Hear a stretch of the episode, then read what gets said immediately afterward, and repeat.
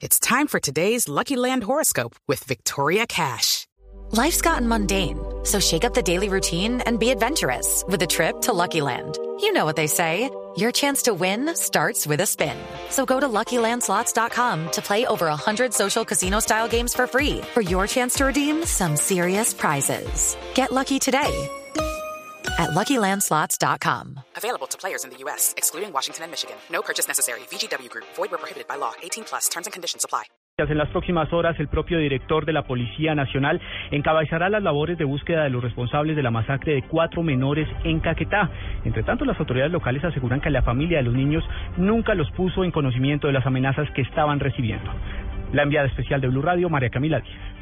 María Susana Portela, alcaldesa de Florencia, dijo al culminar la marcha en repudio al crimen de los cuatro menores de edad que las denuncias realizadas por el padre de los niños, el señor Jairo Vanegas, nunca fueron conocidas por el Consejo de Seguridad del municipio y que todo se manejó bajo perfil.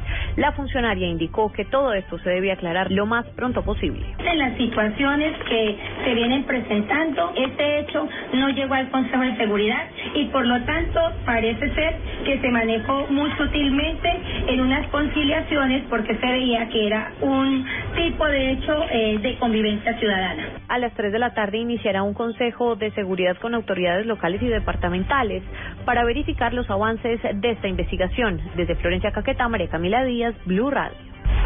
Y mientras esto sucede en el departamento de Caquetá, a esta hora inicia en La Vega, Cundinamarca, un consejo de seguridad para esclarecer el brutal asesinato de un menor de edad en esta región del país. Desde la zona de la tragedia, Daniela Morales. De luto también está la vereda Patio Bonito, ubicada a media hora del municipio de La Vega, Cundinamarca. Allegados a la familia Correa cuentan que Joana, la mamá de Robinson, había dejado a este niño de siete años solo en la casa el pasado sábado mientras ella asistía a un entierro. Hacia las cuatro de la tarde, cuando llegó, él había desaparecido. Vacío y profundo dolor es lo que sienten hoy los habitantes del sector de Nahui Alto. Siente como un vacío que saber que aquí en la vereda hubiera pasado eso un niño tan pequeñito y que gente tan mala haga una cosa de esa. Yo pido justicia, sí, que haga justicia con esa persona que hizo eso. Sí, porque porque uno tiene hijos y tiene nietos también. La policía de Cundinamarca, en cabeza del coronel Flavio Mesa y el ejército que comandan la zona, ha desplegado en este momento un operativo para dar con el criminal de este macabro hecho. Desde el municipio de La Vega, Cundinamarca, Daniela Morales. Y ante este panorama de horror y de violencia contra los menores en el país, la Defensoría del Pueblo ya toma acciones urgentes. Detalles con Natalia Cabrera.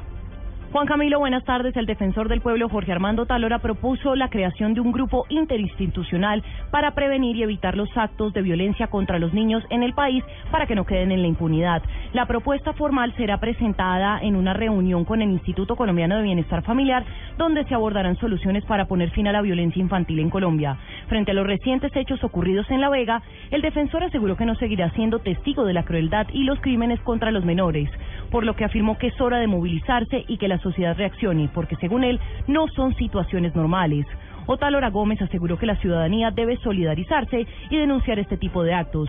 Sin embargo, manifestó que es deber de las autoridades estimular la denuncia para impedir la impunidad. Natalia Gardea al Blue Radio.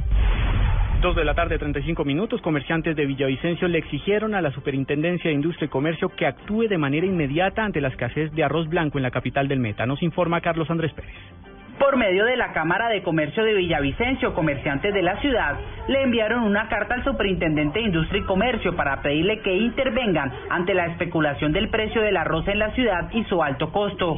Así lo confirmó Carlos Alberto López, presidente de la Cámara de Comercio de Villavicencio. Acudiendo a la Superintendencia de Comercio para que por favor proceda de manera inmediata a iniciar las investigaciones porque quien está llevando el tema del gasto económico es el consumidor y el comerciante que comercializa porque está reduciendo al máximo sus utilidades porque la gente está viendo cómo crece el valor del precio y sigue siendo el mismo producto normal. El año pasado, la libra de arroz se conseguía en mil pesos y hoy se encuentra en algunos lugares a 1.800 pesos. Desde Villavicencio, Carlos Andrés Pérez, Blue Radio.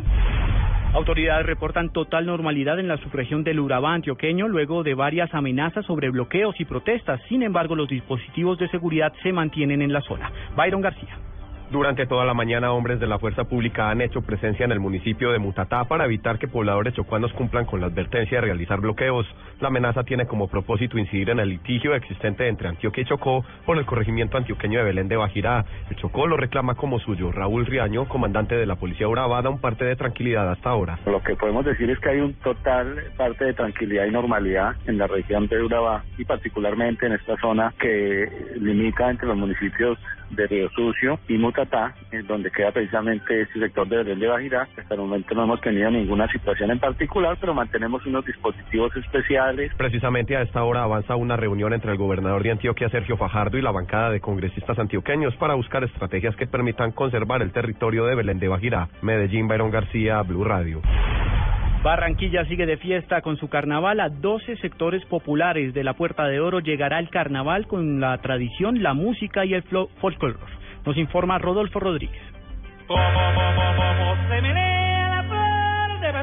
Fiestas callejeras, salones de baile, muestras gastronómicas y exposiciones artísticas se suman a la agenda carnestoléntica del 2015. Las iniciativas fueron seleccionadas a través de la convocatoria Encuentros Festivos, que durante los últimos años Carnavales se ha impulsado para apoyar celebraciones en diferentes sectores de la ciudad, para preservar los barrios como epicentro de la fiesta. Para esta convocatoria se destinarán 22 millones de pesos que serán distribuidos teniendo en cuenta las necesidades y dimensión de cada evento. Adicionalmente, el apoyo económico de sus organizadores recibirá acompañamiento logístico y de comunicación. En Barranquilla, Rodolfo Rodríguez Llanos, Blue Radio.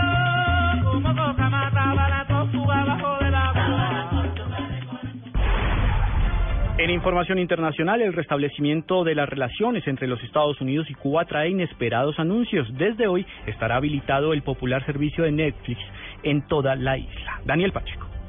Desde hoy Netflix, la compañía que ofrece series y películas por streaming de Internet, venderá sus servicios en Cuba, según anunció en un tuit la empresa estadounidense.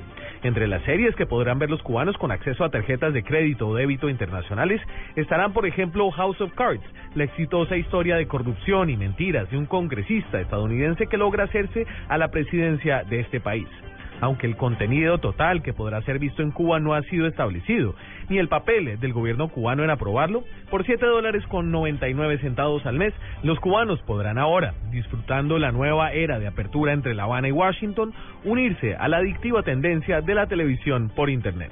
En Washington, Daniel Pacheco, Blue Radio.